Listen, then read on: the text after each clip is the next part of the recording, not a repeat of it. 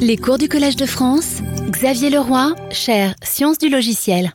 Bonjour à tous et euh, bienvenue à cette euh, euh, deuxième séance du cours sur les structures de données persistantes.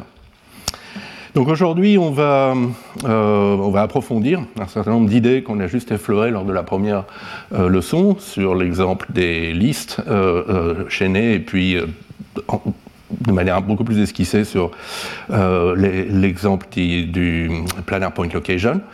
Donc aujourd'hui, on va s'intéresser à des structures euh, qui sont euh, des arbres, non plus seulement juste des listes, des arbres avec des critères d'équilibrage et montrer comment, en appliquant des techniques tout à fait systématiques, notamment la copie de branches, on obtient des structures de données persistantes très utiles, notamment de type dictionnaire et ensemble fini. Alors, je vais commencer par quelques rappels sur les, arbres binaires de recherche, euh, qui devraient être familiers à la plupart d'entre vous. Euh, donc, on considère des arbres binaires. Donc, un arbre, c'est soit une feuille, soit un nœud qui porte deux sous-arbres. Et euh, alors, ici sur la gauche, on a un exemple d'arbre qui porte des informations, des nombres sur les feuilles. mais en fait, les arbres qu'on va regarder portent généralement leurs informations à chaque nœud. Euh, et euh, les feuilles sont triviales. Donc on va juste les noter avec un rond. Euh, alors de quelles informations s'agit-il? Là j'ai mis des entiers. De manière plus générale, ça peut être des éléments d'un type, et auquel cas l'arbre peut servir à représenter les ensembles finis d'éléments de ce type. Et plus souvent, ce sont des paires, les informations sont des paires d'une clé et d'une valeur. Et ça, ça permet de réaliser donc des dictionnaires, des, tables d'association qui aux clés à chaque clé associe une valeur, euh, ce qu'on appelle des maps en anglais ou encore des fonctions finies en français. Euh, alors la vision algébrique de la chose, ben, c'est toujours cette petite grammaire. Si on a des éléments aux feuilles, donc on va dire qu'un arbre A, c'est soit une feuille X, soit un nœud, donc qui est une paire de deux sous-arbres. Et avec des éléments qui sont portés par les nœuds, un arbre, c'est soit une feuille triviale, noté avec un rond, soit A1, X, A2, où A1 et A2 sont deux sous-arbres, et X euh, l'élément en question. Et bien sûr, une fois qu'on a écrit cette petite grammaire, on a une transcription directe sous forme de type algébrique dans des langages comme OCaml ou Haskell, ou de type inductif dans les assistants à la démonstration comme Coq ou Agda. Euh, donc là, le, premier cas, c'est le cas où les feuilles euh, portent euh, les valeurs de type alpha et les nœuds portent deux, deux arbres. Et le deuxième cas, les feuilles sont triviales et les nœuds portent deux sous-arbres et une valeur de type alpha. Bien. Euh, alors, passons maintenant aux arbres binaires de recherche. Donc, les arbres binaires de recherche, c'est donc des arbres avec des éléments au nœud et qui ont euh, un invariant, une propriété, euh, qui est à savoir que les éléments vont strictement croissant lorsqu'on parcourt l'arbre de la gauche vers la droite en parcours infixe. Donc ici, si je parcours mon arbre en, en parcours infixe, d'abord j'ai A, puis B, puis C, puis D, puis E, puis F, puis G, H, I, et effectivement c'est bien croissant. Euh, alors oui, là je change un tout petit peu mes conventions pour faire des dessins plus légers. Là je ne dessine plus les branches qui mènent vers des feuilles, parce que ça sert à rien. Donc euh, ce qui ressemble ici à une feuille A, c'est en fait le nœud trivial qui porte la valeur A et dont les deux sous-arbres euh, sont, sont, vides, sont des, sont des feuilles. D'accord? Donc c'est le nœud trivial, feuille A, feuille. Euh, alors à quoi ça sert donc cette, structure d'arbre de recherche? Euh, Oui, donc ça euh, dit autrement, on peut caractériser ça de manière plus inductive. Donc pour tout nœud de l'arbre, sous arbre gauche A, élément B sous arbre droit C, les éléments du sous-arbre gauche A sont strictement plus petits que B, d'accord, puisqu'ils apparaissent avant dans le parcours un fixe gauche-droite, et les éléments du sous-arbre droite C sont strictement plus grands que B, puisqu'ils apparaissent après. Et alors j'essaye de, refléter cette, convention dans mes, notations. Euh, quand je dis grand A, vous pouvez penser à un arbre qui contient des éléments qui commencent tous par petit a. Et du coup, forcément, grand A, il est avant euh, petit b, il est forcément à gauche de petit b. Et de même, grand C, vous pouvez y penser comme un arbre dont tous les éléments, tous les mots euh, contenus dedans commencent par petit c et donc sont plus grands que b. D'accord. Donc j'essaierai d'utiliser euh, cette, convention pour, mieux visualiser euh, les arbres euh, binaires de recherche dans les notations. Alors, pourquoi on s'intéresse aux arbres binaires de recherche? Parce qu'on peut faire de la recherche dichotomique dedans, et donc efficace, pour savoir si un élément, une clé est dans un arbre binaire de recherche. Bon, si c'est, pardon, si c'est une feuille, évidemment, euh, il n'est pas dedans, la feuille c'est l'ensemble vide. Et si c'est un nœud, ABC, ben on compare l'élément recherché X avec la valeur B qui est au sommet de l'arbre. Si c'est égal, on a trouvé l'élément. Si c'est strictement plus petit, on sait que euh, l'élément ne peut être qu'à gauche, euh, que dans le sous-arbre gauche, donc on va chercher dans le sous-arbre gauche, et si x est strictement plus grand que b, on va chercher dans le sous-arbre droit. D'accord? Et donc, euh, ben, on explore comme ça très rapidement l'arbre pour savoir si l'élément est présent ou non. Alors, si votre arbre est maintenant de type dictionnaire, donc clé il porte des, paires de clés et de valeurs à chaque nœud. Ben, c'est un peu la même chose, sauf que ici, on renvoie soit known si on n'a pas trouvé la clé, soit euh, somme et de la valeur associée si on l'a trouvé. Et donc, en tout cas, le, temps pour cette recherche dans un arbre binaire de recherche est euh, proportionnel à h, où h c'est la hauteur de l'arbre, donc la longueur de la plus grande branche. Euh, ce que fait cette recherche, c'est juste descendre une des branches de l'arbre jusqu'à trouver l'élément recherché ou bien tomber sur une feuille. Et donc ça ne peut pas prendre plus de euh, H étapes de calcul. Alors, maintenant, comment est-ce qu'on insère dans un arbre binaire de recherche? Donc ça, c'est la version impérative que vous trouvez dans les livres d'algorithmique. donc on commence par rechercher l'élément à insérer. Alors ici, on veut insérer G. Et euh, donc on fait la même recherche euh, dichotomique que tout à l'heure, euh, et qui nous dit que G c'est forcément à droite de D, G c'est à droite de F, et G c'est à gauche de H. Donc si l'élément était dans l'arbre, il serait là, mais il se trouve qu'il n'est pas dans l'arbre, donc on est tombé sur une feuille. Et, dans ce cas-là, eh on la remplace par le nœud trivial G, qui porte G et puis qui n'a pas de sous-arbre. D'accord? Et donc on a bien obtenu l'arbre ABCDEFGH, donc qui est un AVL et qui contient tous les éléments de l'arbre euh, initial plus G. Et là encore, le temps est proportionnel à la hauteur de l'arbre, puisque c'est la longueur euh, d'une branche, et euh, l'espace est constant. On a alloué une cellule mémoire pour G. Maintenant, il y a aussi, comme on l'a vraiment esquissé rapidement la semaine dernière, il y a aussi une version persistante de cet algorithme euh, qui évite d'avoir à modifier l'arbre initial et va vous donner un nouvel arbre euh, dans lequel euh, G a été ajouté. Donc ça commence pareil, on recherche l'élément à insérer. Et maintenant, au lieu d'aller modifier ici, on fait une copie du chemin qui mène de la racine à l'endroit où on veut insérer. Donc ce chemin, c'est DFH, donc on fait des copies des trois nœuds correspondants, et on partage les sous-arbres qui n'ont pas à être modifiés. Donc le sous-arbre gauche de ce nœud D, c'est le même que d'origine, donc c'est le sous-arbre ABC. Le sous-arbre gauche de F, c'est E, et, euh, et H n'a pas de sous-arbre. Et maintenant, c'est euh, cette branche, c'est cette nouvelle branche copiée que l'on va euh, étendre en rajoutant le nœud G. Et donc ici, en rouge, euh, si on part de la racine en rouge, on a bien un arbre binaire de recherche dans lequel il y a A, B, C, D, E, F, G, H. Et si, euh, mais si on part de la, euh, de la racine D en noir, on a toujours l'arbre initial. Le temps n'a pas changé, il est toujours proportionnel à la hauteur h de l'arbre, puisque le temps de la copie du chemin, c'est la même chose que le temps de la recherche. En revanche, l'espace est un peu plus important, puisqu'on a copié le long du chemin, donc l'espace est proportionnel à la hauteur, à la longueur de ce chemin et donc à la hauteur de l'arbre. Euh, voilà. Et ça, ça se présente de manière algébrique euh, très, très facilement. D'accord? Donc là, je vous montre l'ajout à un ensemble. Là, il y a la version insertion dans un dictionnaire qu'on ne va pas détailler. Donc l'ajout à un ensemble, ben, ajouter x à l'ensemble vide, donc à la feuille, c'est juste faire un ensemble, euh, un arbre trivial, un nœud trivial pardon, avec x, et ajouter x euh, au nœud ABC. Ben, si, x est égal à b, il est déjà là, donc euh, essentiellement il n'y a rien à changer. Si x est strictement plus petit que b, il faut aller insérer à gauche, dans le, dans le sous-arbre gauche, et reconstituer le nœud d'origine avec b et puis c comme sous-arbre droit.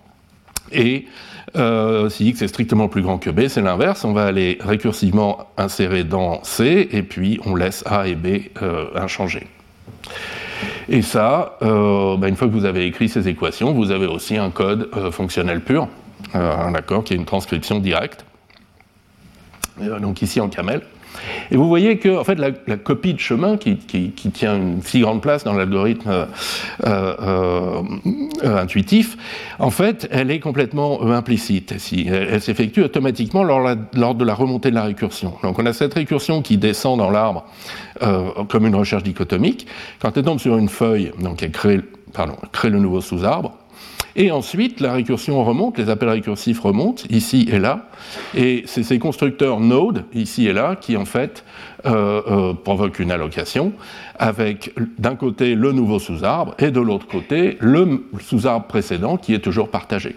D'accord? Voilà. Donc finalement, c'est plutôt plus simple comme ça. Euh, tout se passe automatiquement. Alors, autre avantage donc, de cette vision algébrique slash fonctionnelle pure, c'est qu'on a des spécifications équationnelles très simples. Donc, on l'avait vu dans le cas des piles euh, la semaine dernière. Là, je vous donne la spécification euh, équationnelle de l'opérateur add, euh, donc l'ajout à un ensemble. Eh bien, pour tout x, donc x appartient à l'ensemble t auquel on a ajouté x.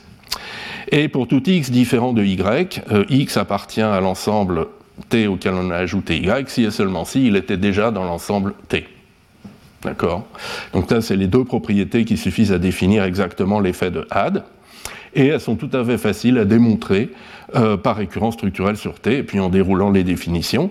Par exemple, donc pour la première équation, vous avez un cas de base où T c'est l'arbre vide, auquel cas euh, add de x dans l'arbre vide, c'est juste euh, l'arbre, le nœud trivial avec x au, milieu, et forcément, donc même de x, euh, ce nœud est vrai. Et puis, on a un cas inductif qui correspond à t, qui est un nœud, ABC. Et donc là, ben, on déroule les définitions de même et de add. On voit apparaître trois cas, bien sûr, les trois cas de la, la, recherche dichotomique, x plus petit que b, x égale b, x plus grand que b le cas x égale b est trivial, et les deux autres cas se règlent par hypothèse de récurrence. D'accord alors, euh, si vous avez envie de, vous exercer, vous pouvez essayer de montrer l'équation 2, hein, qui est un petit peu plus difficile, parce que là, il faut utiliser le fait que l'arbre est un arbre binaire de recherche. Euh, quelques mots juste sur la suppression dans un arbre binaire de recherche. Donc comment est-ce qu'on supprime euh, bah, On fait un petit, comme d'habitude, on commence par rechercher l'élément euh, qu'on veut enlever. Bon, s'il n'est pas là, il n'y a rien à faire. Et s'il est là, donc il est là euh, à la racine d'un sous-arbre, ABC, et c'est B maintenant qu'on veut enlever. Et donc l'idée, ben, on va enlever B, mais il faut quand même garder A et C, d'accord et il faut les fusionner en un seul sous-arbre pour pouvoir le réinsérer ensuite. Donc comment on fait ça? Euh, ben, L'idée c'est que par exemple on va utiliser le plus petit élément de C euh, comme racine du nouveau sous-arbre. Donc on va couper grand C en un plus petit élément petit c et un reste qui est un arbre grand D. D'accord? Et qui contient donc des, valeurs euh, strictement plus grandes que petit c. Et maintenant, on va faire remonter petit c à la racine et lui mettre comme sous-arbre gauche grand A et comme sous-arbre droit grand D. Et euh, encore une fois, donc ça s'exprime euh, très bien de manière euh, algébrique et ça s'implémente très bien de manière purement fonctionnelle. Donc ici, on, a, on voit la, recherche dichotomique et puis la, la, reconstruction du, du, chemin quand on remonte. Et maintenant, le cas où on s'arrête, le cas où x égale b, c'est là qu'on fait la jointure des deux sous-arbres A et C. Alors si un des deux sous-arbres est vide, c'est trivial. Et sinon, on fait ce calcul du plus petit élément de C et de C privé de son plus petit élément. Et ça aussi, c'est des définitions récursives très simples. Le plus petit élément, c'est celui qu'on trouve en allant complètement à gauche jusqu'à ce qu'il n'y ait plus de, euh, fils gauche. Euh, voilà. Euh, qu'est-ce que je voulais vous lire d'autre? Oui, alors il y a encore plein d'autres opérations sur ces arbres binaires de recherche. Euh, on ne va pas les détailler toutes, hein, mais euh, donc comme on l'a vu, c'est facile de trouver le plus petit élément. Il faut aller complètement à gauche. Facile de trouver le plus grand élément. Il faut aller complètement à droite. Du coup, on peut s'en servir comme des fils de priorité, trouver rapidement l'élément qui a la plus petite valeur, la plus petite priorité ou la plus grande priorité. euh, alors, si chaque sous-arbre est annoté par sa taille, par le nombre d'éléments du sous-arbre, alors là, on peut aussi faire des recherches dichotomiques, cette fois-ci sur la position d'un élément euh, dans l'arbre. Donc, si vous voyez euh, l'arbre comme une, séquence ordonnée de, toutes ces valeurs, on peut poser des questions du genre quel est l'élément en troisième position dans cette séquence en kème position dans cette séquence, et on va trouver ça par une recherche dichotomique sur K, ou symétriquement, quelle est la position de l'élément X euh, et, donc ça, ça, donne une structure tout à fait intéressante de euh, séquence ordonnée. Donc c'est un peu tout ce qu'on peut faire avec un tableau trié, par exemple, et plus. Et puis, euh, on a beaucoup parlé d'ensemble fini d'éléments représentés par des arbres binaires de recherche. On peut faire des opérations ensemblistes, par exemple l'union, l'intersection ou la différence de deux ensembles. Alors c'est un peu plus subtil parce que euh, là, ce n'est pas une récurrence sur un seul arbre. Maintenant, on a deux arbres qui peuvent avoir des structures légèrement différentes et pourtant, on va vouloir faire une, récurrence, une récursion euh, dans les deux arbres en même temps. Et euh, l'idée, c'est de faire la récurrence sur un des arbres et de partitionner l'autre. par exemple, pour l'union, donc le cas intéressant, si on a un nœud ici, ABC, et puis l'autre arbre c'est grand T, on va partitionner grand T en deux sous-arbres, a' c'est prime. Euh, A' c'est tous les éléments de T qui sont strictement plus petits que B. C' tous les éléments de T qui sont strictement plus grands que B. Et du coup, on va pouvoir récursivement faire l'union de A et de A'. Ça, c'est des éléments qui sont strictement plus petits que B. L'union de C et de C'. Et puis les rejoindre avec euh, B, euh, l'élément B, qui est dans l'union également. Voilà. Et cette fonction split, exercice, vous pouvez la définir aussi et voir qu'elle euh, se définit, elle est efficace, elle est euh, proportionnelle à la hauteur de l'arbre. Et puis, du coup, une fois que vous avez split et puis ce, motif de programmation en tête, vous pouvez faire l'intersection, la différence ensembliste, la différence symétrique, plein de choses. Bien. Euh, donc, voilà, c'était pour le, rappel sur les arbres binaires de recherche. On peut faire plein de choses avec, mais maintenant, est-ce que c'est toujours efficace? Donc on a dit, ben, les opérations, elles prennent un temps proportionnel à la hauteur euh, de l'arbre, ou la longueur de la plus grande branche. Euh, et donc les opérations, sont efficaces si la hauteur est petite devant la taille de la structure, le nombre de nœuds n. Alors, idéalement, on vise que la hauteur, c'est logarithmique en le nombre de nœuds. Donc ça, par exemple, c'est si vous avez un arbre parfait, ou, euh, même, en fait, si vous, tirez des arbres au hasard dans la distribution euh, des arbres binaires, euh, la plupart sont euh, de hauteur logarithmique en, leur nombre d'éléments. Et même chose, si vous partez d'un arbre binaire de recherche vide et que vous insérez des nombres tirés au hasard, généralement vous obtenez un arbre équilibré. Le problème, c'est qu'il y a aussi d'autres scénarios tout à fait plausibles dans lesquels vous n'obtenez pas des arbres équilibrés, vous obtenez des arbres complètement déséquilibrés. Par exemple, cet arbre qui a euh, donc que des, que des sous-arbres droits, 1, 2, 3, 4, 5, 6, et que vous obtenez très naturellement en insérant successivement les éléments 1, 2, 3, 4, 5, 6 dans votre AVL, dans votre arbre binaire de recherche, pardon, puisque à chaque fois, l'élément étant plus grand que tous les éléments précédents, il faut aller le mettre le plus à droite dans l'arbre. Et du coup, ben, votre arbre il dégénère en une liste triée, et toutes les opérations dessus euh, dégénèrent en temps euh, O de n, d'accord, comme, euh, comme pour une liste triée. Alors comment éviter ça? Euh, ben, L'idée, c'est euh, donc d'auto-équilibrer les arbres, donc d'ajouter du code dans les opérations d'insertion, de destruction, etc., qui suffisent à garantir que l'arbre reste équilibré, c'est-à-dire que sa hauteur est logarithmique en sa taille, en son nombre d'éléments, après n'importe quelle séquence d'opérations. Euh, et, alors, comment est-ce qu'on peut faire ça? Ben En fait, parce que dans les arbres de recherche nous, nous donnent une certaine flexibilité dans, la manière de représenter un même ensemble d'éléments. En particulier, il y a une transformation essentielle qui s'appelle la rotation, qui permet euh, donc de changer un peu la forme d'un arbre binaire de recherche ou d'un sous-arbre, sans euh, changer son contenu.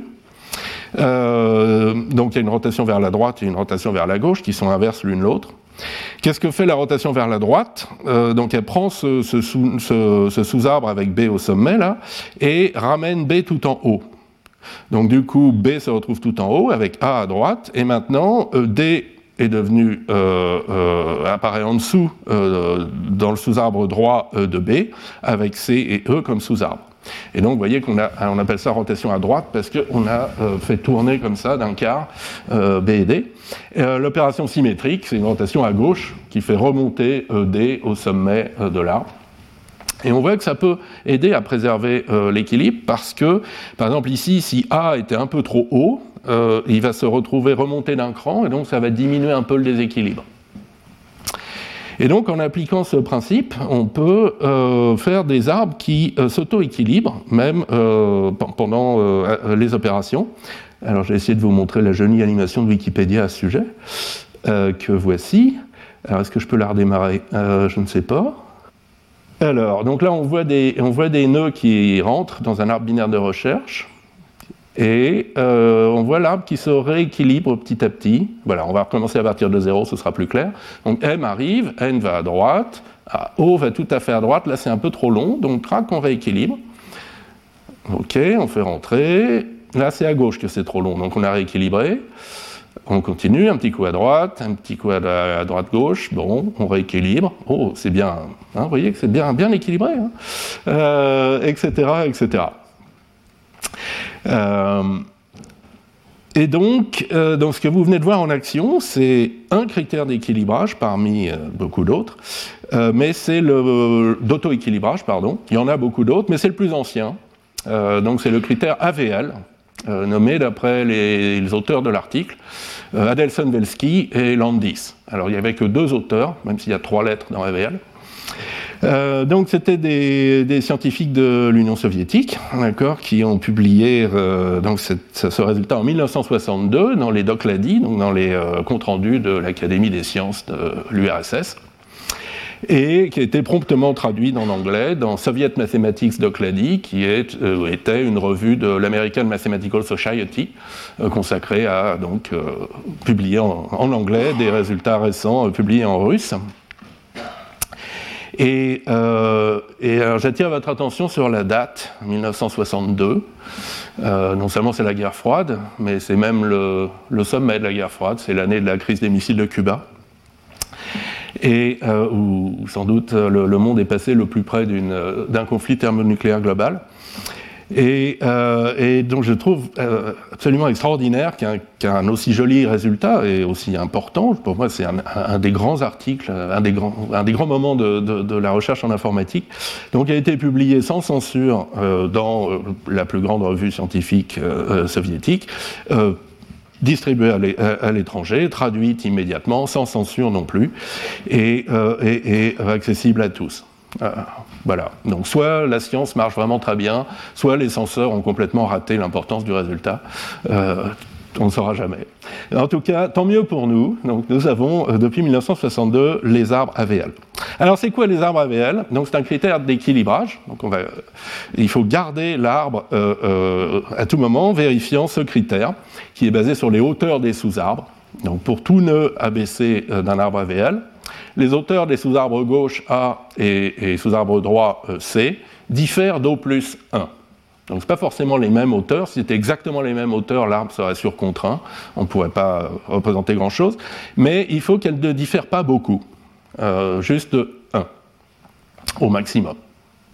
Ça suffit à garantir que l'arbre a une hauteur faible, logarithmique en son nombre d'éléments, pour ça, en fait, il suffit d'essayer de, construire les arbres les, plus déséquilibrés ou les mieux équilibrés possibles. Donc les arbres parfaitement équilibrés, euh, chaque arbre de notre, chaque sous-arbre de, hauteur h a, deux sous-arbres de hauteur h-1, d'accord? Et le décalage est nul. Et ça, ça vous donne des arbres parfaits, qui, un arbre parfait de hauteur h contient de puissance h-1 éléments. Mais si vous essayez maintenant de déséquilibrer maximalement, donc votre, construire un arbre de hauteur h dont euh, un sous-arbre est de hauteur h-1 et l'autre de hauteur h-2, D'accord C'est un décalage de 1, c'est le plus que permet le critère AVL. Alors, ben, vous avez une récurrence qui est de la forme euh, suite de Fibonacci, et donc le nombre d'éléments d'un arbre comme ça, maximalement déséquilibré de hauteur h, c'est quand même deux fois Fibonacci de h moins 1, et ça, ça reste exponentiel en h, d'accord? Euh, et, donc symétriquement, ça veut dire que la hauteur est logarithmique en la taille de l'arbre. Et euh, donc Adels, euh, messieurs AV et L avaient donné cette borne dans leur, dans leur papier, donc 3,5 de log en base 2 de n plus 1. c'est la longueur maximale d'une branche. Alors, comment est-ce qu'on insère dans un AVL euh, Je vais encore vous faire la version impérative et puis après vous montrer que la version euh, fonctionnelle est en fait beaucoup plus simple. Euh, donc, la version impérative, on commence par rechercher l'élément dans l'arbre. Alors, vous voyez, là, j'ai annoté tous les nœuds par, la, par les hauteurs des arbres correspondants puisque c'est nécessaire pour savoir si l'équilibre est bien préservé. Donc on recherche l'élément à insérer, G, qu'on devrait mettre là, on l'insère, donc on le remplace par un nœud, euh, qui est un sous-arbre de hauteur 1. Maintenant, on remonte et on met à jour les hauteurs. Donc H passe à la hauteur 2, 3F passe à la hauteur 3. Et c'est là qu'on a un problème, c'est que F, il a un sous-arbre de hauteur 2 et un autre, que je n'ai pas marqué ici, de hauteur 0, ce qui est vide. Et 2 moins 0, c'est plus grand que 1, donc on a un déséquilibre. Et donc il faut faire une des fameuses rotations pour euh, euh, rétablir l'équilibre et rétablir le critère AVL. Voilà. Maintenant, euh, alors oui, de quelle rotation s'agit-il? Alors, on a besoin en fait de quatre euh, rotations suivant les tailles euh, respectives des différents sous-arbres. Il y a les rotations simples qu'on a déjà vues. donc la rotation droite qu'on applique si c'est le sous-arbre A, celui qui est complètement à gauche, qui est trop grand, trop haut, et la rotation gauche qu'on applique si c'est le sous-arbre complètement à droite, si c'est donc E. Et maintenant, si c'est le sous-arbre du milieu, si j'ose dire, celui qui est marqué C ici, euh, alors il faut faire des doubles rotations. Donc, euh, par exemple, ici, une rotation à gauche qui va faire remonter D un cran plus haut, et une rotation à droite qui va faire remonter D encore plus haut. Et finalement, on va se retrouver avec cette structure qui est beaucoup plus équilibrée, d'accord, avec D au sommet, B et F à gauche et à droite, et les quatre sous-arbres. Et on voit qu'on a remonté d'un cran à la fois C et E, donc ça aide pour l'équilibrage. On n'a pas changé A et on a descendu G d'un cran. Euh, et euh, même chose, symétriquement, on peut faire une rotation droite puis une rotation gauche. Et donc tout ça, euh, dans la présentation algébrique, ça s'exprime très très bien avec une fonction de construction, un smart constructor, comme on dit en anglais, BAL ABC, qui, c'est un peu comme Node, d'accord? Il va construire un, un, arbre binaire de recherche équivalent au nœud ABC, mais il va faire des rotations pour que ce soit un AVL. Donc il suppose qu'il euh, y a un décalage de hauteur entre A et C qui peut aller jusqu'à 2. Donc on peut être en situation de léger décalage, c'est ce qui peut arriver pendant une insertion par exemple. Et il va essayer de réparer ça. Alors si le décalage est inférieur ou égal à 1, pas de problème, on construit directement un nœud. Et sinon, alors il y a une combinatoire à 4 cas pour savoir laquelle des 4 rotations appliquées, d'accord, des 4 transformations appliquées. Et vous voyez que bah, ces transformations, elles s'expriment par des, gros filtrages et puis des grosses reconstructions de termes de l'autre côté. C'est très compact, pas forcément très lisible, mais bon. Et donc là, j'ai mis que deux des cas, il y a deux cas symétriques à ajouter. Et alors, ce qui est intéressant dans cette fonction BAL, c'est qu'en fait, même si on lui donne des arbres euh, encore plus déséquilibrés en entrée, elle va quand même travailler pour diminuer le déséquilibre. Donc le résultat sera toujours pas un arbre AVL, mais il sera moins déséquilibré. Et donc on peut itérer BAL je vais appeler ça balle étoile, qui va itérer jusqu'à ce que le résultat soit un arbre AVL. Et en fait, on ne va pas itérer beaucoup, on va itérer au maximum euh, la hauteur de l'arbre, donc un nombre logarithmique de fois. Donc, euh, donc ça reste relativement efficace, en fait, euh, tous ces rééquilibrages. Ok, donc avec ça, armé de cette fonction BAL, on peut faire donc l'insertion dans un AVL. Ça, c'est la présentation algébrique. On voit, euh, bah, c'est la même euh, descente euh, par recherche dichotomique que, que, dans le cas non équilibré, avec où on ajoute soit à gauche, soit à droite. Et puis, sauf que bah, il faut rééquilibrer en remontant et donc utiliser BAL au lieu de node pour reconstruire les nœuds de, le long de la branche où on a recherché. Et donc ça, ça se traduit aussitôt en une implémentation fonctionnelle pure, qui est en temps et en espace euh, proportionnelle à log de n, où n est la taille de l'arbre puisque le temps, l'espace sont proportionnels à la longueur de la branche qui est parcourue, et comme l'arbre est équilibré, cette longueur, c'est euh, log de n. Voilà. donc on peut faire la suppression de la même manière, c'est pas compliqué. Euh, alors après, il y a bien d'autres critères d'équilibrage. Euh, on peut équilibrer que les arbres AVL, donc on peut toujours équilibrer par la hauteur, mais relâcher un peu le critère AVL, permettre une différence de hauteur de K, une certaine valeur de K. Ça permet d'avoir faire moins de rotation pour les arbres AVL, mais du coup les branches sont un peu plus longues, donc certaines recherches vont prendre un peu plus longtemps. Donc dans la bibliothèque d'OCaml, les modules 7 et MAP utilisent les AVL avec K égale 2, donc un peu plus déséquilibré que des AVL euh, normaux. Euh, on verra dans quelques minutes les arbres rouges-noirs, qui sont un autre critère d'équilibrage par la hauteur. On peut aussi équilibrer par le poids. Donc le poids d'un sous-arbre, c'est le nombre euh, d'éléments plus 1. Et on peut dire ben, le, le, ratio entre le poids du sous-arbre gauche et le poids du sous-arbre droit doit jamais être trop grand. Donc, euh, doit toujours être entre k et 1 sur k pour une certaine constante k. Donc, il y a le, module data.map dans la bibliothèque Haskell qui suit cette approche avec k égale 4. Euh, en revanche, là, les critères de rotation pour rétablir l'invariant lorsqu'il est violé sont extrêmement délicats, beaucoup plus que pour les arbres AVL. Plusieurs implémentations euh, sont fausses, euh, d'ailleurs. Et euh, il y a un petit article de Hirai Yamamoto dans JFP récemment qui donc montre quelles sont les bonnes valeurs de cas avec des démonstrations qui préservent bien l'équilibrage.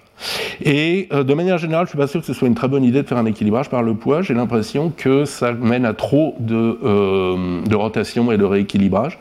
Si vous prenez les arbres AVL, par exemple, ils ne sont pas équilibrés par le poids. Euh, le, ratio entre le poids d'un sous-arbre gauche et le poids du sous-arbre droit peut tendre vers l'infini si votre arbre est très grand, et pourtant il reste parfaitement équilibré. Donc euh, ça me fait dire que cet équilibrage par le poids est sans doute euh, trop, trop strict. Bien. Alors maintenant, regardons autre, une autre manière d'équilibrer les arbres.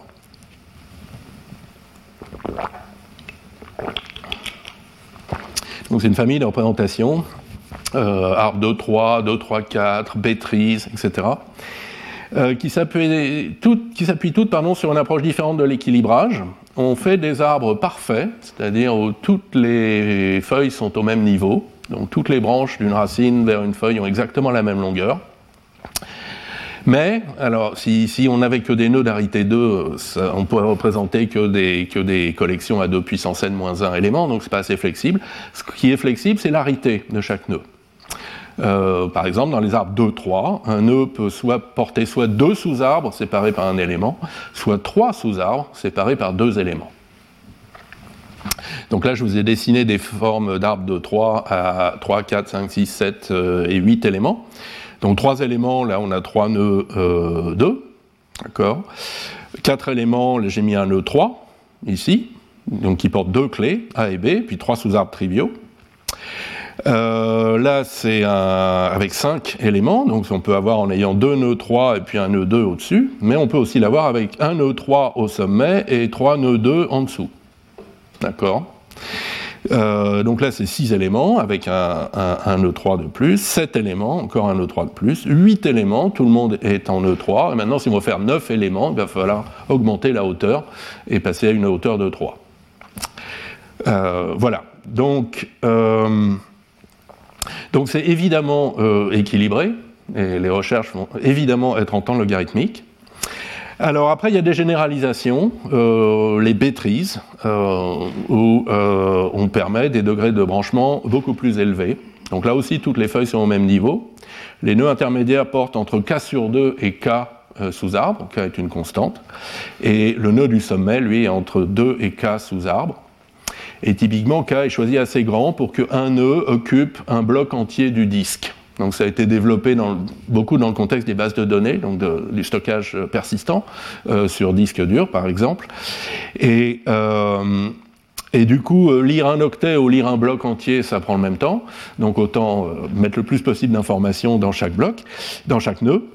Et, mais du coup, ça fait des arbres extrêmement plats. Par exemple, si vous avez k égale 100, et votre arbre est de profondeur 5, vous avez donc 100 puissance 5, c'est-à-dire 10 puissance 10, c'est-à-dire 10 milliards euh, d'éléments dans votre base de données, c'est déjà une bonne base de données. Et pourtant, bon, les, deux ou trois niveaux du haut sont cachés en mémoire vive, donc ça veut dire que n'importe quel de ces 10 milliards d'éléments peut être accédé en lisant deux blocs du disque. D'accord? Enfin, en deux blocs du disque, vous savez où se trouve euh, votre élément parmi 10 milliards, ce qui est quand même assez efficace. Euh, Bien, mais donc revenons aux arbres 2, 3, parce que c'est le, plus simple, et encore vous allez voir que les opérations sont déjà un petit peu compliquées. Donc présentation algébrique, euh, un arbre de 3 c'est soit une feuille, soit un nœud 2 avec deux sous-arbres et une valeur, soit un nœud 3 avec trois sous-arbres et deux valeurs.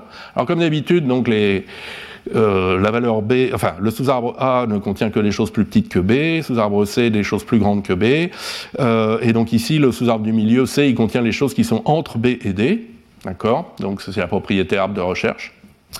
Et du coup on peut faire des recherches par dichotomie ou trichotomie. En particulier, si on a un E3, on compare X avec B et avec C, et ça nous dit s'il faut chercher à gauche, au milieu ou à droite. Bon. En revanche, euh, l'insertion est assez différente de l'arbre AVL. Donc encore une fois, je vous la fais en impératif et puis on repassera après avec une vision plus fonctionnelle des choses. Euh, donc comme d'habitude, on commence à rechercher l'élément à insérer. Alors ici, je dis que je veux insérer H euh, dans l'arbre. Donc H, il est à droite de D, H, il est à droite de F, et H, il est entre G et J. Alors si on avait terminé avec un E2, par exemple G ou J, on aurait dû se transformer en E3. D'accord On a mis une case de plus, et puis avec notre nouvel élément dedans. Bon, pas de bol, ici, on est tombé sur un E3, il est déjà plein, et donc il va falloir euh, l'éclater. On va l'éclater en deux nœuds reliés. Il y aura un nœud trivial avec G, un nœud trivial avec J, et puis euh, une jointure au milieu qui est H. Et maintenant, euh, on n'a pas le droit de faire un nœud 2 avec, ces trois trucs-là parce qu'il serait trop, trop haut. D'accord? Il ne respecterait pas le fait que cet arbre il doit rester de hauteur 2. Donc, euh, bah donc on va repasser le bébé au niveau supérieur et on va demander au nœud supérieur d'absorber H. Il peut le faire vu que c'est un nœud 2, donc il devient un nœud 3, et puis il récupère un sous-arbre de plus. Donc, mission accomplie. Bien sûr, si le nœud du haut c'était 3, ben, il aurait fallu lui-même le faire éclater et puis euh, remonter euh, au-dessus. Et donc, en fait, ça donne. là, j'ai essayé de vous montrer un peu tous les cas pour des arbres de hauteur 2. donc le chemin, là c'est de l'insertion à gauche, donc c'est petit a qu'on insère dans tous les cas. si initialement le chemin c'était un nœud 2 puis un nœud 2, il devient un nœud 2 puis un nœud 3. Si c'était un, un nœud 3 puis un nœud 2, il devient un nœud 3 puis un nœud un nœud 3. Si c'était un nœud 2 suivi d'un nœud 3, le nœud 3 explose, éclate en deux nœuds 2 et le nœud du sommet devient un 3. Et si le chemin c'était un nœud 3 puis un nœud 3, eh bien euh, tout ça éclate et euh, on est obligé de mettre un niveau de plus à l'arbre. D'accord? Maintenant ça devient un 2, 2, 2. Et euh, vous pouvez peut-être remarquer une analogie avec la propagation de la retenue quand vous incrémentez un nombre en base 2. Donc euh, imaginez que 2 c'est 0 et 3 c'est 1. Donc incrémenter 0, euh, 0, ça devient 0, 1, pas de propagation de retenue. Incrémenter 1, 0, ça devient, euh, non pardon, 0, 1, ça devient 1, 0. Donc il y a une propagation de retenue du shift, dernier shift vers l'avant-dernier. Et puis incrémenter 1, 1, eh ben, ça devient 1, 0, 0. Donc la retenue se propage deux fois et puis on obtient un chiffre binaire de plus. Donc c'est exactement ce qu'on a là. On reviendra sur ce type d'analogie euh, dans le cinquième cours, je crois, euh, d'analogie avec les systèmes de numération. Bien, alors, comme d'habitude, je vais vous montrer une implémentation purement fonctionnelle de ces arbres de 3 et vous montrer que c'est beaucoup plus simple. Non seulement c'est beaucoup plus simple, mais c'est beaucoup plus sûr, car je vais utiliser euh, les types algébriques généralisés de Haskell et d'Okamel pour garantir notre invariant sur la hauteur des arbres, le fait que toutes les feuilles euh, euh, sont au même niveau. Et pour ça, je vais avoir un type des, arbres contenant des éléments qui n'est pas juste euh, tri, mais qui va être h-tri, où le paramètre h du type h-tri, c'est la hauteur de l'arbre, encodé dans les types à la manière d'un entier de Peano.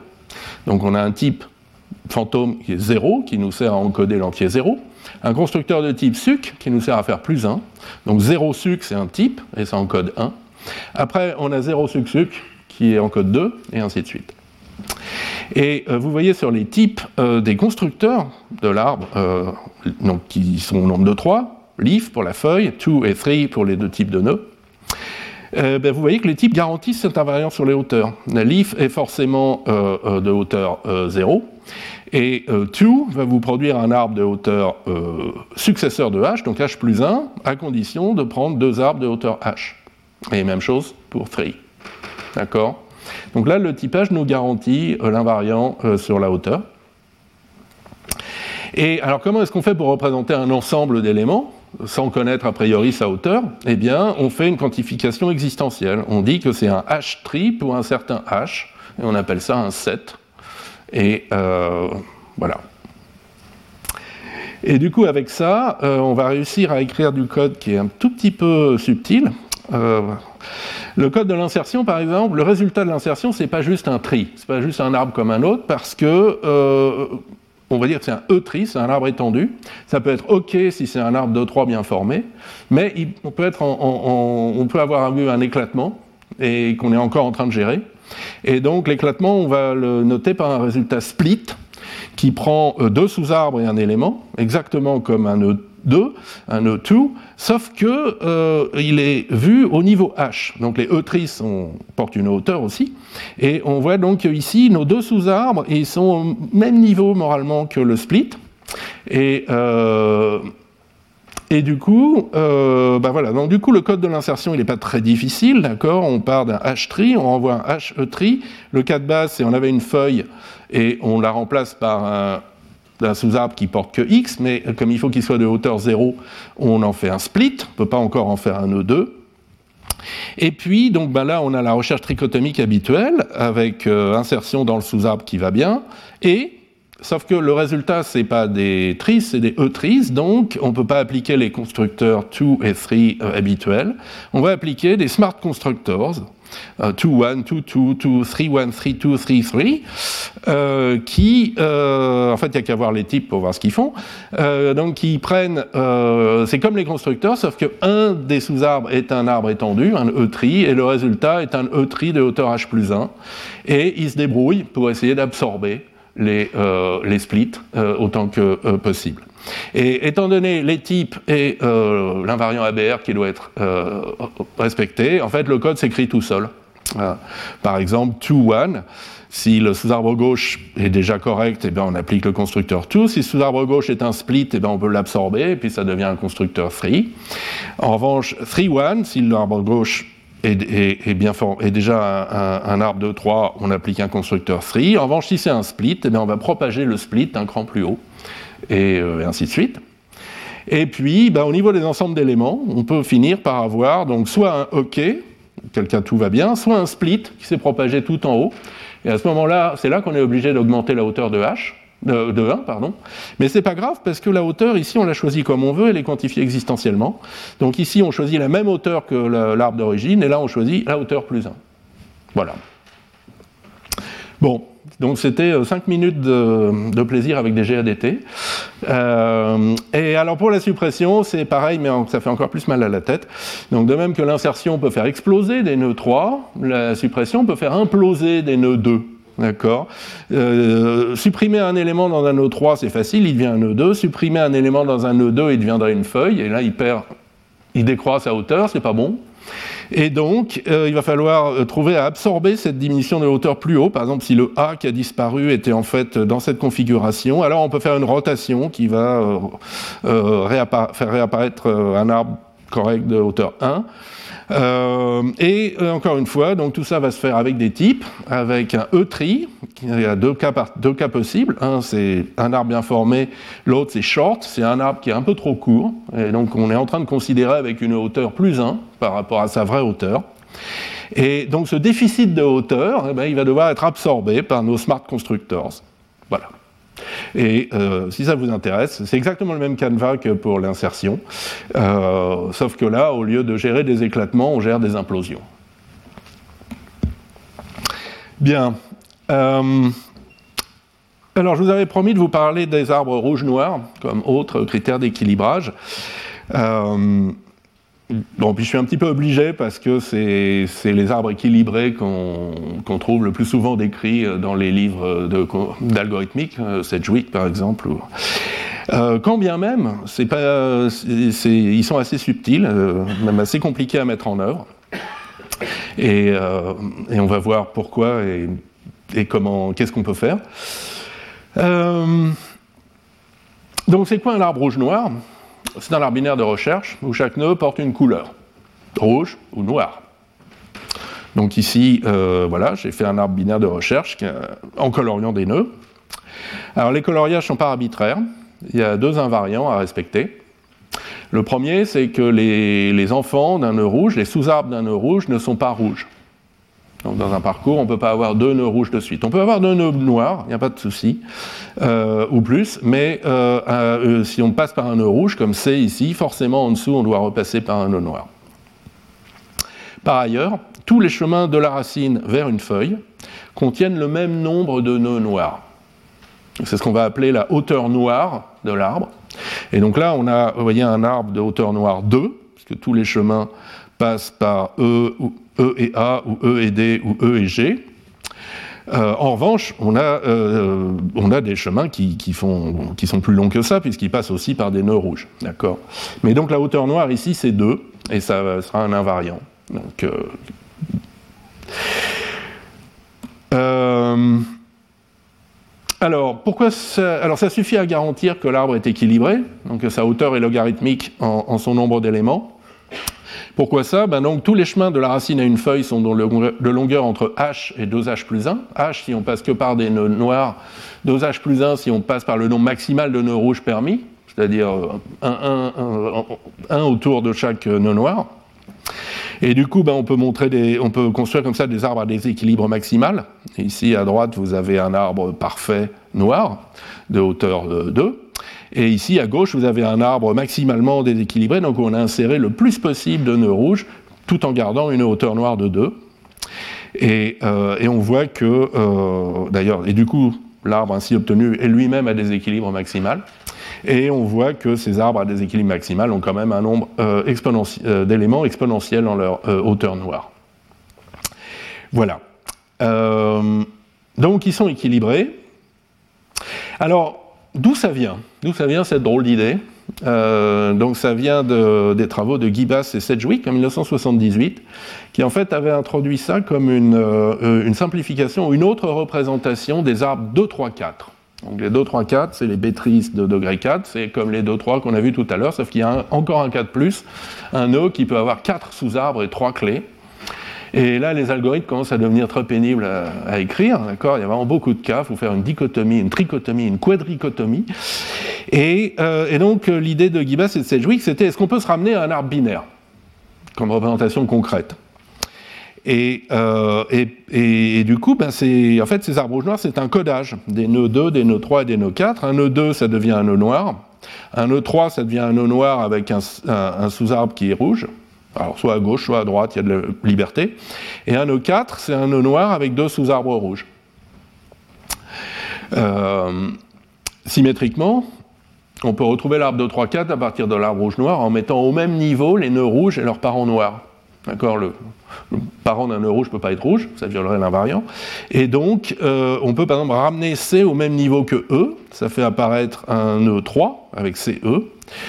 Et puis, euh, donc, il y a comme sous-arbre euh, A, euh, D et G. Alors, A, ben, on va ramener B au même niveau, donc ça va faire un E3, AB. D, il n'a pas de, de sous-arbre, donc ça reste un E2.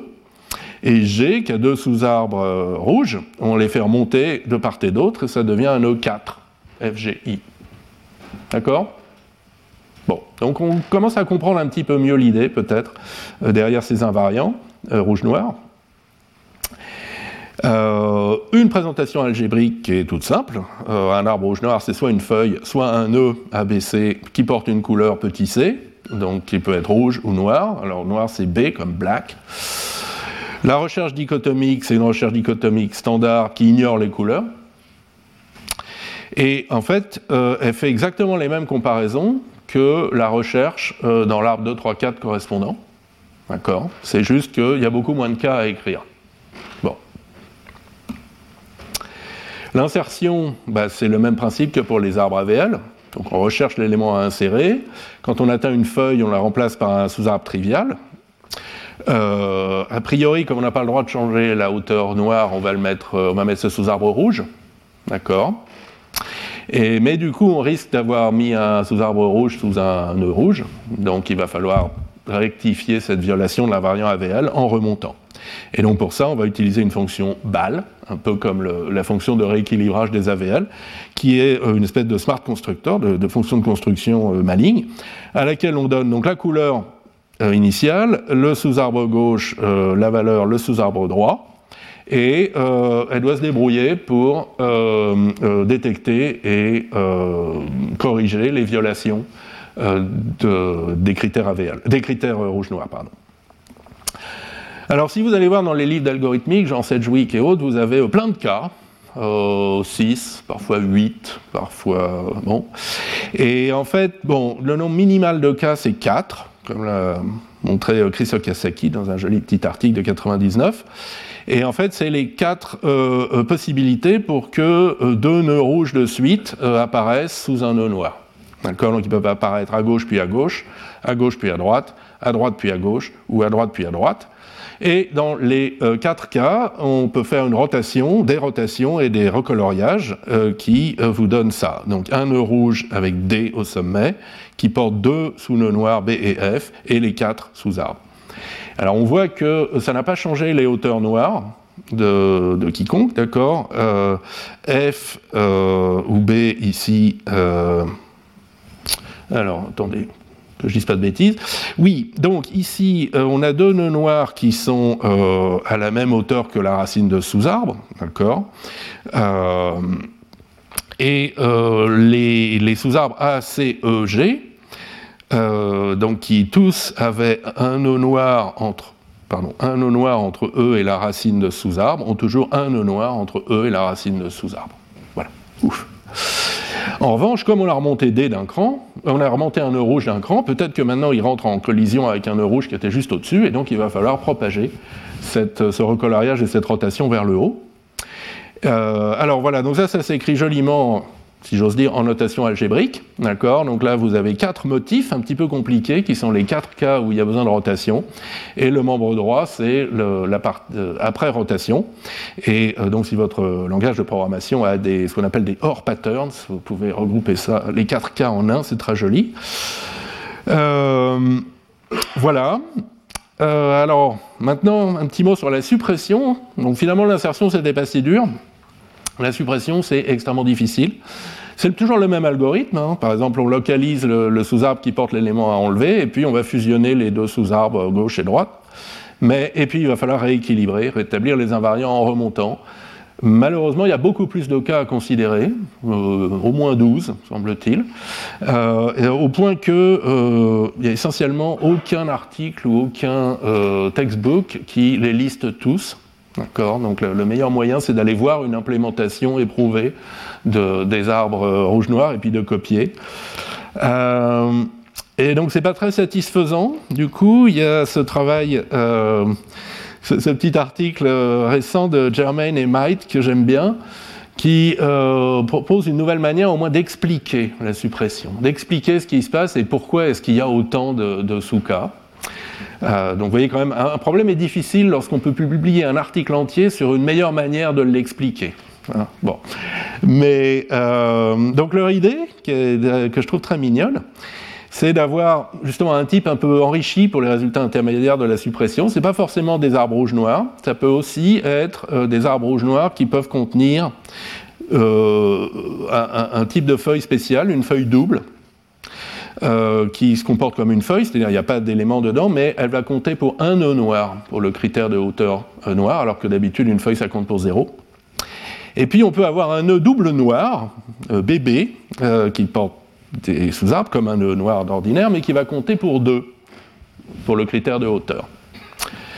alors dans l'article et dans la suite de mes transparents, les nœuds doubles noirs sont dessinés en blanc, il m'a fallu un petit moment pour comprendre pourquoi, c'est parce qu'en musique, euh, do noir, ça donne une blanche. Euh, euh, et, donc, ce que montrent Germain et Might, c'est qu'on peut expliquer le rééquilibrage par une propagation vers le haut de ces doubles nœuds, toujours en respectant le critère de hauteur noire, et qui finissent par être absorbés. Et, et donc, on finit par obtenir un arbre noir normal. Alors, euh, quelques cas avec des jolis petits dessins. Donc, le cas de base pour. Alors, on va juste regarder la suppression du plus petit élément, donc euh, supprimer complètement à gauche euh, dans un sous-arbre. Donc, le cas de base, bon, si c'était un, sous-arbre rouge, bah, c'est facile, on peut le remplacer par une feuille, on n'a pas changé la hauteur noire. En revanche, si c'était un, sous-arbre noir, on le remplace par une double feuille, puisqu'il faut préserver la hauteur. Maintenant, cette double feuille, qu'est-ce qu'on en fait? Ben, On la propage vers le haut. Donc là, vous avez trois, en fait, il y a six cas, 3 cas plus 3 euh, cas symétriques, euh, suivant la couleur de ce qu'il y a au-dessus et de ce qu'il y a à droite. Euh, par exemple, si au-dessus c'est rouge et à droite c'est noir, alors vous pouvez faire cette rotation et tout va bien. Si au-dessus c'est noir, à droite c'est rouge, mais alors forcément là c'est noir, alors vous pouvez faire cette autre rotation qui elle aussi préserve toutes les hauteurs noires. Il faut, vérifier un peu tous les cas. Par exemple, F a un seul nœud noir au-dessus de lui ici et un seul là. D en a deux, comme ici, et e, B aussi, comme ici. Et puis il y a le cas embêtant où euh, on a des nœuds noirs à gauche et, à droite et au-dessus, auquel cas ben, il faut propager un double nœud noir euh, vers le haut. Donc C euh, devient un double noir. Et euh, le double noir, bah, lui aussi, on le propage en regardant la couleur de ce qu'il y a au-dessus et la couleur de ce qu'il y a à droite. D'accord? Donc euh, là, on peut faire cette rotation et le double noir a disparu. Là, on peut faire cette super rotation qui fait disparaître le double noir. Et là, on n'y arrive pas, donc le double noir se propage un cran plus haut. Alors en plus, au passage, l'invariance sur pas de double rouge, pas, de rouge de suite peut être violet, d'accord? Donc il faut aussi euh, rééquilibrer au fur et à mesure euh, pour ça. Bon, enfin voilà, donc on finit par arriver à faire la destruction dans les arbres rouges noirs, mais c'est vraiment compliqué.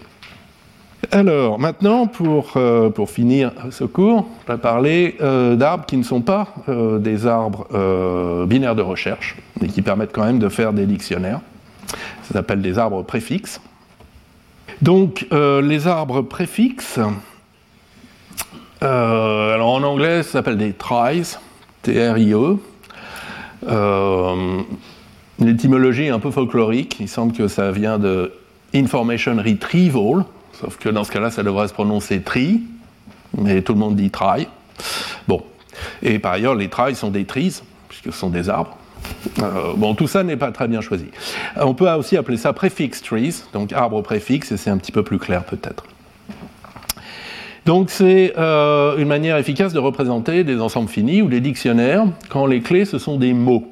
Des mots, c'est-à-dire des listes de symboles.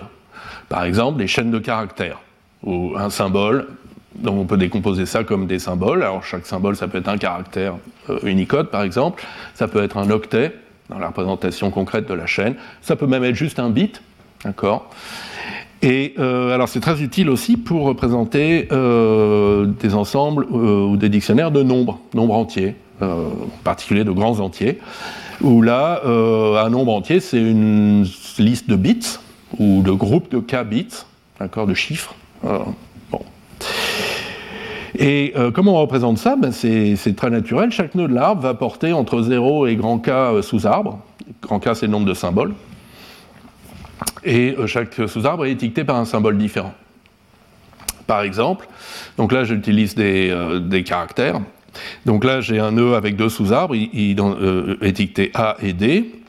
A, celui-là, il a un seul sous-arbre étiqueté N, qui a deux sous-arbres étiquetés D et T, et ainsi de suite. Et, et, quels sont les mots que représente cet arbre préfixe? Ben, C'est les mots que vous obtenez, dont, dont, les lettres sont épelées le long des chemins. D'accord? Donc ici, and, AND, euh, anti, euh, mais aussi ant. Donc on, peut s'arrêter avant d'arriver au bout. Donc pour ça, c'est pour ça qu'on met une marque noire ou blanche sur chaque nœud. Noir, ça veut dire que euh, ça marque la fin d'un mot. Donc on a ici and, ant, anti, et puis do et das, mais pas do, D-O-E, euh, puisque ici on est encore en blanc. D'accord? Donc un ensemble, une représentation compacte euh, d'un ensemble euh, de mots. Alors comment est-ce qu'on fait une recherche dans, une structure comme ça? Eh bien on suit les arcs qui épellent les lettres du mot qu'on veut chercher. Et alors si on tombe dans le vide, si on tombe sous un sous-arbre qui n'existe pas, par exemple si on recherche fou, il n'y a pas de sous-arbre F, donc on arrête tout de suite. Si on termine sur un nœud noir, par exemple and, A-N-D, on dit très bien le mot est dans l'arbre. Et si on termine sur un nœud blanc, par exemple N, A-N, on dit ben non, euh, le mot n'est pas euh, dans l'arbre. Alors l'insertion persistante, bah, c'est pas très compliqué conceptuellement non plus. C'est encore une de ces copies de branches. Donc on copie et on complète la branche qui épelle les lettres du mot. Et puis on met en noir le nœud final. Donc alors ici, j'aurais peut-être dû le faire en deux étapes. J'ai inséré deux mots, do, D-O-E, et puis did. Alors pour do, D-O-E, euh, donc on a copié la branche euh, qui part d'ici, qui est étiquetée D-O-E, d'accord? On a partagé bien sûr le sous-arbre gauche, celui qui est étiqueté A, et puis on a aussi partagé ce petit sous-arbre ici. Et on a mis en noir euh, le point où on s'arrête, euh, qui est euh, celui-là, pardon, D-O-E. Donc maintenant on peut s'arrêter ici, donc on l'a mis en noir. Et pour l'autre mot, did, donc là on a rajouté un sous-arbre étiqueté I, et puis un sous-arbre étiqueté D. Alors comment ça s'implémente de manière fonctionnelle? Alors on peut faire comme d'habitude des ensembles ou des dictionnaires. Donc des ensembles, les nœuds vont juste porter un booléen blanc ou noir, qui dit si on peut accepter ou non euh, le mot correspondant. Si c'est euh, plutôt un dictionnaire, une map, euh, chaque nœud va porter une valeur optionnelle, qui est la valeur optionnellement associée au mot. Et puis la forêt des sous-arbres va être représentée par exemple par une liste d'associations, caractère croix ensemble ou caractère croix map, ou car est le type des symboles. Alors il y a un cas particulier euh, important en pratique, c'est quand vos symboles sont des bits, donc peuvent prendre que deux valeurs, 0 et 1, auquel cas vous pouvez directement mettre deux sous-arbres euh, à chaque nœud, euh, donc deux ensembles ou deux maps. L'un des sous-arbres correspond au cas où le premier bit c'est 0 et l'autre au cas où le premier bit c'est 1. Alors comment est-ce qu'on fait la recherche et l'insertion? Là, je vous ai juste fait le cas binaire. Donc vous avez un arbre et puis une liste euh, de booléens, une liste de bits. Donc la recherche, ben, c'est parcourir la branche en allant soit à gauche, soit à droite, suivant la valeur du booléen. Si vous tombez sur un arbre vide, vous ne l'avez pas trouvé. Si vous êtes à la fin du mot, vous regardez si euh, le nœud est acceptant, euh, si, il est noir. Et puis sinon, euh, bah, suivant le premier bit B, vous allez poursuivre la recherche soit à droite s'il est vrai, soit à gauche s'il est faux. Et l'insertion n'est pas beaucoup plus compliquée. Euh, encore une fois, le, bit B vous dit s'il faut aller insérer dans le sous-arbre gauche ou dans le sous-arbre droit. Et le seul cas euh, un peu rigolo, c'est que si vous arrivez sur un sous-arbre vide, ben, a priori, ça veut dire qu'il va falloir étendre le try avec de nouveaux nœuds. Donc vous lui ajoutez un nœud euh, trivial et vous euh, ajoutez ce qui reste du mot dedans. donc ça va faire grossir l'arbre juste ce qu'il faut pour, ajouter le mot S. Alors, quelle est l'efficacité de tout ça? Ben, On voit que le, temps, le nombre d'appels récursifs est exactement proportionnel à la longueur de, la chaîne S, de la, suite de bits S. Alors on peut se dire, mais c'est pas un bon deal par rapport, à des arbres binaires de recherche, euh, parce que euh, euh, imaginons, je sais pas, vous avez des mots de un ensemble de mots de, 32 bits, donc toutes les recherches vont prendre un temps 32 alors qu'avec un arbre binaire de recherche, tant que votre ensemble est relativement petit, plus petit que de puissance 32 éléments, euh, en arbre binaire de recherche, il ne sera, il sera pas de profondeur 32, il sera de profondeur moindre, et donc euh, on va faire moins d'appels récursifs quand on fait la recherche avec un ABR qu'avec un arbre préfixe. C'est vrai, mais si les comparaisons entre clés sont coûteuses, Dans les arbres ABR, dans les arbres euh, binaires de recherche, euh, équilibrés ou pas, on a toujours fait l'analyse en supposant que les, comparaisons de clés se faisaient en temps 1. En fait, si, euh, si les comparaisons se font plutôt en temps proportionnel à la longueur de la clé, ce qui est le cas si vous avez des grosses chaînes de caractères ou des entiers multi-précision, ben en fait, votre arbre binaire de recherche, il se reprend un facteur taille de S dans la figure, puisqu'il va faire log n comparaisons, chacune prenant un temps allant jusqu'à taille de S. Et du coup, votre arbre préfixe, il a l'air moins bête. D'accord? Parce que lui, il, euh, du coup, c'est lui qui est plus efficace, il économise ce facteur log n. Bon. Voilà. Euh, euh,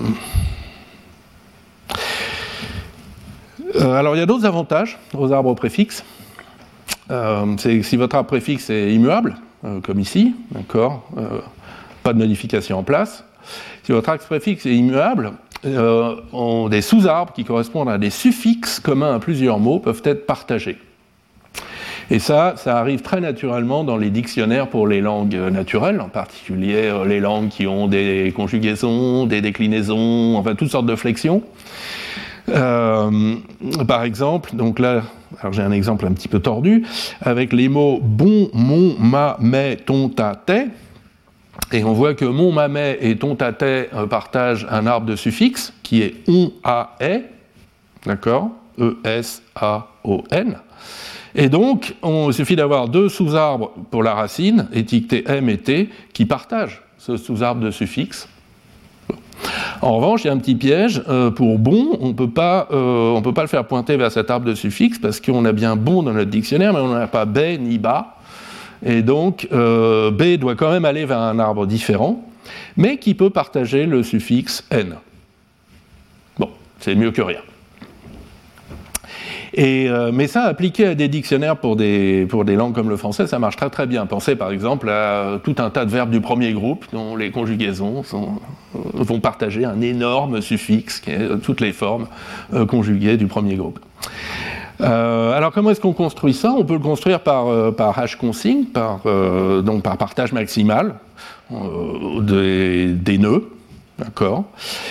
Au fur et à mesure qu'on construit l'arbre.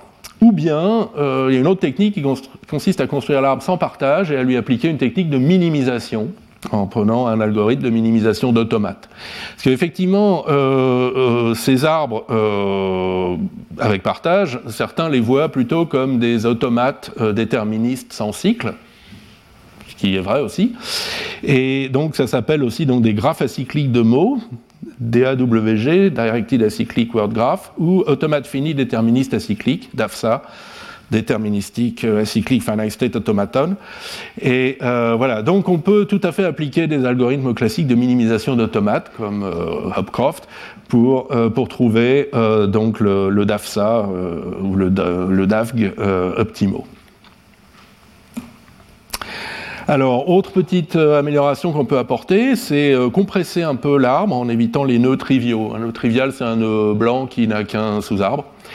Et, euh, et, pour ça, on peut étiqueter les sous-arbres pas juste par un symbole, mais plutôt par un sous-mot, une liste de symboles. Donc là, c'est le même exemple que tout à l'heure, and, ant, anti, do, das, do, das, pardon. Et vous voyez que j'ai pu compresser Ici, je peux, je peux tester directement est-ce que c'est and et directement est-ce que c'est do. Euh, ça me fait des branches plus courtes. Du coup, l'insertion devient un peu plus sportive, parce que quand on insère, du coup, on peut être obligé de couper une de un de ces arcs en euh, arc, nœud, arc. Par exemple, si je veux insérer did, d'accord, j'ai besoin d'un nœud intermédiaire entre, entre celui-là et celui-là, donc euh, je l'introduis ici avec D et O, et puis là je peux brancher id dessus. Bon. Et donc en fait, euh, l'algorithme d'insertion est plutôt joli. Euh, à chaque nœud, on coupe, on regarde en fait quel est le plus grand préfixe commun entre euh, le sous-mot qui, qui, est sur l'arc, do, ici, et le, mot qui reste à insérer comme did. Et on voit ici que le plus grand préfixe commun, c'est la lettre D. Donc c'est ça qui nous dit euh, euh, l'arc qu'il faut construire. Et euh, récursivement ensuite, on va insérer id dans cet arbre et ainsi de suite. voilà. Ah oui, alors toujours dans la série arbres préfixes intéressants. quelques mots sur les arbres patricia.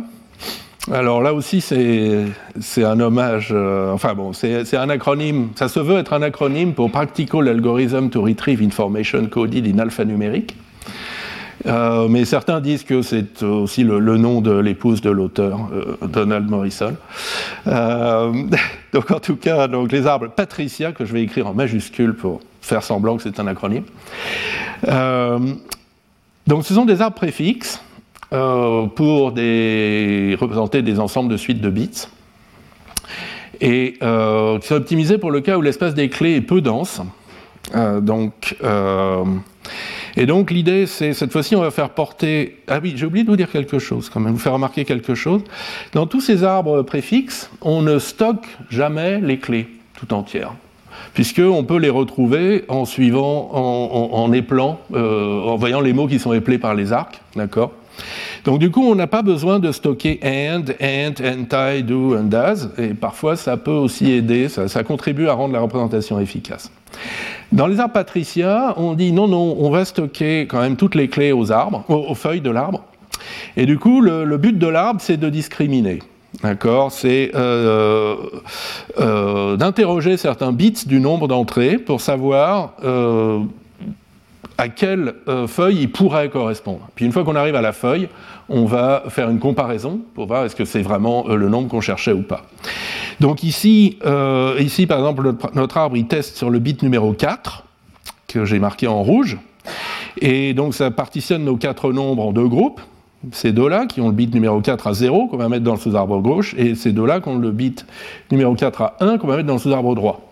Dans le sous-arbre gauche, ben, on voit que le premier bit qui les discrimine, c'est le bit numéro 9 qui vaut 0 ici en bleu et 1. Euh, le bleu et le noir, ça se voit pas très bien, je suis désolé. Euh, euh, pardon. ici, donc, on discrimine sur le bit numéro 9.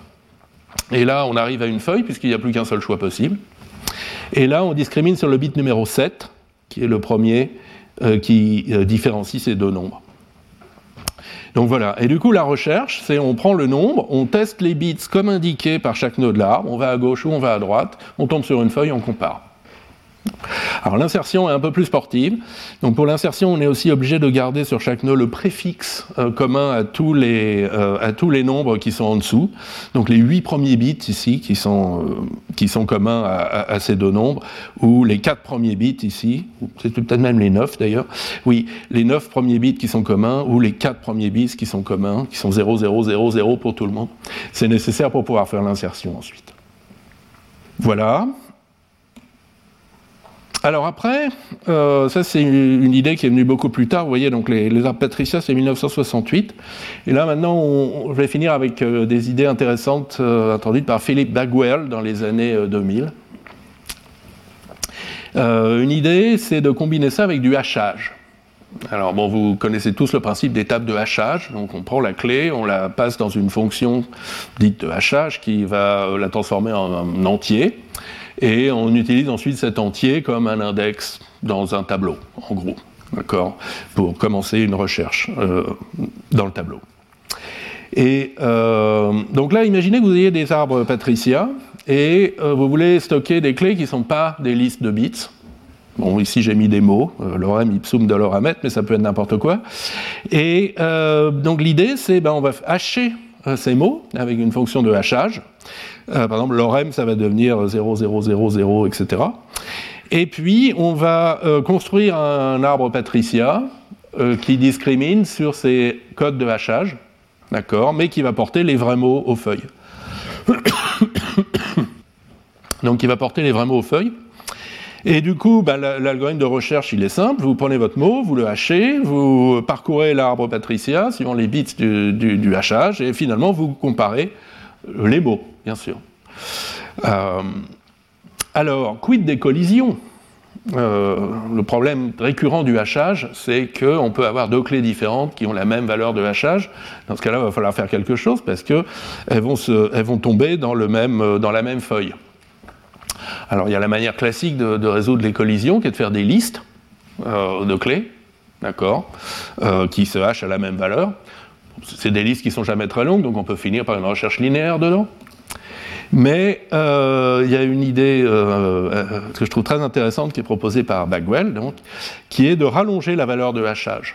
Donc normalement, une fonction de hachage, ça vous renvoie 32 ou 64 bits, mais la plupart des fonctions de hachage modernes sont paramétrées par un, autre, un, facteur de diversification. Et donc, en fait, ce n'est pas une fonction de hachage que vous avez, c'est toute une famille. H0, H1, H2, jusqu'à H de puissance 64. Et euh, si votre fonction de hachage est bien faite, elles sont toutes statistiquement indépendantes. Du coup, on peut, euh, si H0 de, notre clé K et de notre clé K' c'est la même valeur, eh ben on peut continuer la recherche dans l'arbre patricia avec H1 de K et H1 de K', qui, avec une très grande probabilité, seront différentes. Mais si on a encore une collision, ben on va continuer avec H2 de K et H2 de K'. D'accord? Et, et, ainsi de suite. Et une autre manière de voir les choses, c'est que, en fait, vous calculez à la demande une très longue valeur de HH, qui est la concaténation de H0 de K, H1 de K, H2 de K, etc. Et votre arbre Patricia, il va aller tester des bits là-dedans pour discriminer. D'accord Et évidemment, la plupart du temps, il va réussir rien qu'avec les bits de H0. Bon. Euh, et alors, en fait, euh, euh, il n'a pas utilisé un arbre Patricia, enfin, dans, des travaux, dans ses travaux les plus connus, il n'a pas utilisé un arbre Patricia. Donc son travail le plus connu, donc c'est les HAMT, Trees, les arbres de hachage. Euh, euh, pardon, oui, donc c'est des arbres de hachage euh, qui en fait sont organisés comme un arbre préfixe classique, comme un trail, mais avec un degré de branchement assez élevé. Par exemple, jusqu'à 32 nœuds, 32 sous-arbres pardon, par, par nœud, ce qui fait que chaque nœud est un tableau qui peut atteindre la taille 32. Et du coup, la clé de hachage, euh, H de K, euh, elle est traitée en fait par paquet de 5 bits. On regarde les 5 premiers bits de la valeur de hachage, on s'en sert pour trouver euh, le sous-arbre correspondant d'une racine, on regarde les 5 bits suivants, on regarde le, sous-arbre correspondant, etc. Alors pourquoi, alors, pourquoi cette idée d'un degré de branchement assez élevé? Ben, C'est un peu la même idée que les bêtrises. C'est, au lieu de vouloir tenir dans un bloc de disque, là on veut essayer de tenir dans un bloc du cache. Donc tant qu'à lire, euh, qu'à accéder à quelque chose en mémoire, autant accéder à toute une ligne de cache. Euh, ça prend à peine plus longtemps. Et, euh, et, donc ça va faire des arbres euh, beaucoup moins profonds et donc avec beaucoup moins d'accès. Bien. Donc ça c'est la première motivation. Après la deuxième motivation, c'est ce nombre 32 ou 64 n'est pas choisi absolument au hasard, c'est la largeur d'un mot machine. Et euh, du coup, ça permet en fait une représentation extrêmement efficace et compacte en mémoire de chaque nœud. Donc c'est quoi un nœud dans cette approche? C'est une fonction partielle qui a euh, un entier entre 0 et 31, d'accord, un paquet de 5 bits, B0, B1, B2, B3, B4. Un paquet de 5 bits fait correspondre un arbre ou pas, enfin s'il n'y a pas de sous-arbre, il n'en fait pas correspondre.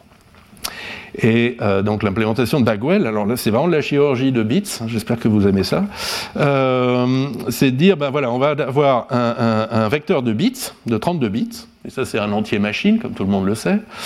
Euh, donc pour chaque i, pour chaque b de i, dit si f de i est défini ou non. Donc est-ce qu'on a un sous-arbre qui porte l'étiquette i?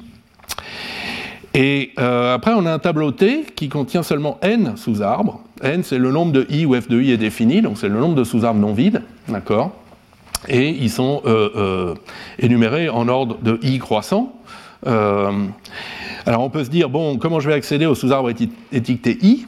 Est-ce que je dois faire une recherche dichotomique ou tout ça? En fait, non, il y a une manip de bits très rusée. donc bien sûr, on commence par vérifier qu'il y a un sous-arbre étiqueté i en testant dans le vecteur de bits b. Et si oui, Qu'est-ce qu'on fait ici? On prend le vecteur de bits B, on ne garde que les bits correspondant aux sous-arbres euh, strictement plus petits que i, c'est-à-dire qu'on masque, on, les garde, et tous les, bits euh, i, i plus 1, i plus 2, etc. sont mis à 0. Et donc maintenant, euh, le nombre de bits à 1 dans, dans B après masquage, c'est en fait exactement le nombre de sous-arbres définis plus petits que i, et c'est exactement l'index du sous-arbre correspondant à i. D'accord Et il se trouve que dans les processeurs modernes, il y a une opération pop-count qui euh, calcule de manière efficace ce poids de Hamming. Le poids de Hamming, c'est le nombre de bits à 1 dans un entier machine. Voilà. Donc non seulement ça permet de calculer le nombre de bits à 1 dans un entier machine, ça me permet aussi de calculer très vite le nombre de bits à 1 en position inférieure ou strictement plus petite que i. Et, euh, et c'est ce que fait cette formule horrible euh, ici. Voilà. Et donc ça, euh, bah, ces, HAMT sont assez, ont connu pas mal de succès dans les bibliothèques standards de, Scala ou de Clojure, par exemple. Donc c'est une structure vraiment intéressante. Très bien. Eh bien, écoutez, on arrive à la fin du cours. Donc, on va faire un petit point d'étape. alors, d'un point de vue méthodologique, donc, euh, on a pris plein d'exemples à base d'arbres équilibrés. Et on a vu à chaque fois deux manières complémentaires pour développer des, structures de données persistantes.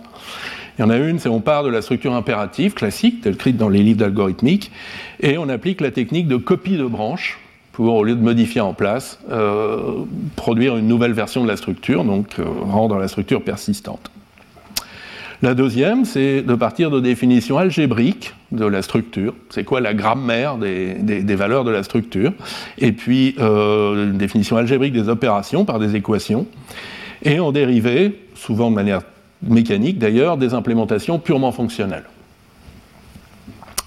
Et alors, ce qui est joli, c'est que les deux approches débouchent exactement sur les mêmes algorithmes. C'est juste deux manières de voir, euh, de voir exactement les mêmes enchaînements de, de calculs élémentaires. Alors bien sûr, j'ai un, faible pour l'approche 2, celle des définitions algébriques et de la programmation fonctionnelle pure, en particulier parce qu'elle facilite grandement la spécification et la vérification fonctionnelle de, la structure. Je dois reconnaître que l'approche 1, euh, ben, c'est celle qui est traditionnellement utilisée pour l'analyse de complexité, parce que ben, on voit mieux ce qui se passe. On voit c'est plus facile de compter les étapes de calcul et les cases mémoire allouées. Euh, bien qu'on peut aussi prendre une vision un peu plus abstraite euh, de l'analyse de, complexité. Et pour ça, euh, je vous renvoie au séminaire de Tobias Nipkoff, donc la semaine prochaine, qui parlera de, vérification de structures de données fonctionnelles en utilisant Isabelle HOL. Vérification à la fois euh, fonctionnelle, de la correction fonctionnelle, mais aussi des bornes de complexité. Donc ça, c'était la méthodologie. maintenant, quel résultat est-ce qu'on a obtenu? Ben, On a obtenu des structures persistantes avec des implémentations purement fonctionnelles pour les dictionnaires, les ensembles finis. En les tordant un petit peu, on a des fils de priorité et euh, des séquences indexées. Donc des types de données qui sont très utiles et euh, toutes les opérations élémentaires sont en temps euh, logarithmique, log de n. Donc, c'est quand même beaucoup mieux qu'une algorithmique naïve à base de liste, par exemple, où on serait plutôt en temps O de n sur beaucoup d'opérations. Alors, si log de n pour vous, c'est pas grand, vous pouvez en fait vous arrêter là. On va dire, bah, ça y est, mission accomplie, on a une algorithmique efficace pour la programmation fonctionnelle pure. On paye juste un facteur log de n. Mais qu'est-ce que c'est que log de n? C'est un facteur égal à 64, tout le monde le sait, et euh, voire 48. Ou, enfin bref, euh, bon, c'est pas très grand, euh, on va pas en faire un plat, et, et on s'arrête là. Ou alors, on peut dire, mais non, mais non, on peut aller plus loin. Et c'est en fait une des questions récurrentes dans la suite du cours, c'est comment est-ce qu'on peut descendre en dessous de O de log de n alors ça peut être parfois euh, en descendant le cal pire, euh, je sais pas, log de log de n par exemple. Là c'est encore plus petit. Hein.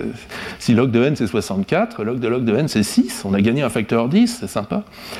Euh, ou bien en faisant, ce qu'on verra la semaine prochaine par exemple, des analyses dites amorties, où on peut avoir des opérations qui sont euh, en temps constant amorties. Donc une fois de temps en temps, elles prennent beaucoup de temps, mais la plupart du temps, elles sont juste euh, en temps constant. Et, euh, ça fait des choses qui peuvent être très très efficaces, encore plus que nos structures en log de n dans le cas pire. Voilà. Et euh, alors, si vous voulez en savoir un peu plus euh, là-dessus, donc sur ces, en particulier tous ces arbres euh, binaires qu'on a vus aujourd'hui. Alors, bah, justement, on parlait de Tobias Nipkoff, notre orateur de la semaine prochaine. Donc, avec ses co-auteurs, il a fait, il a fait en fait ce, ce livre, Functional Algorithms Verified, qui, euh, donc, qui présente toutes les structures de données euh, en style euh, algébrique. Et euh, donc par derrière, il y a des démonstrations mécanisées de correction de complexité. Le livre en parle peu, d'accord? Le livre ressemble presque à un livre d'algorithmique classique, donc, mais en style donc fonctionnel et fonctionnel pur. Et alors, si vous voulez vraiment voir des présentations impératives classiques,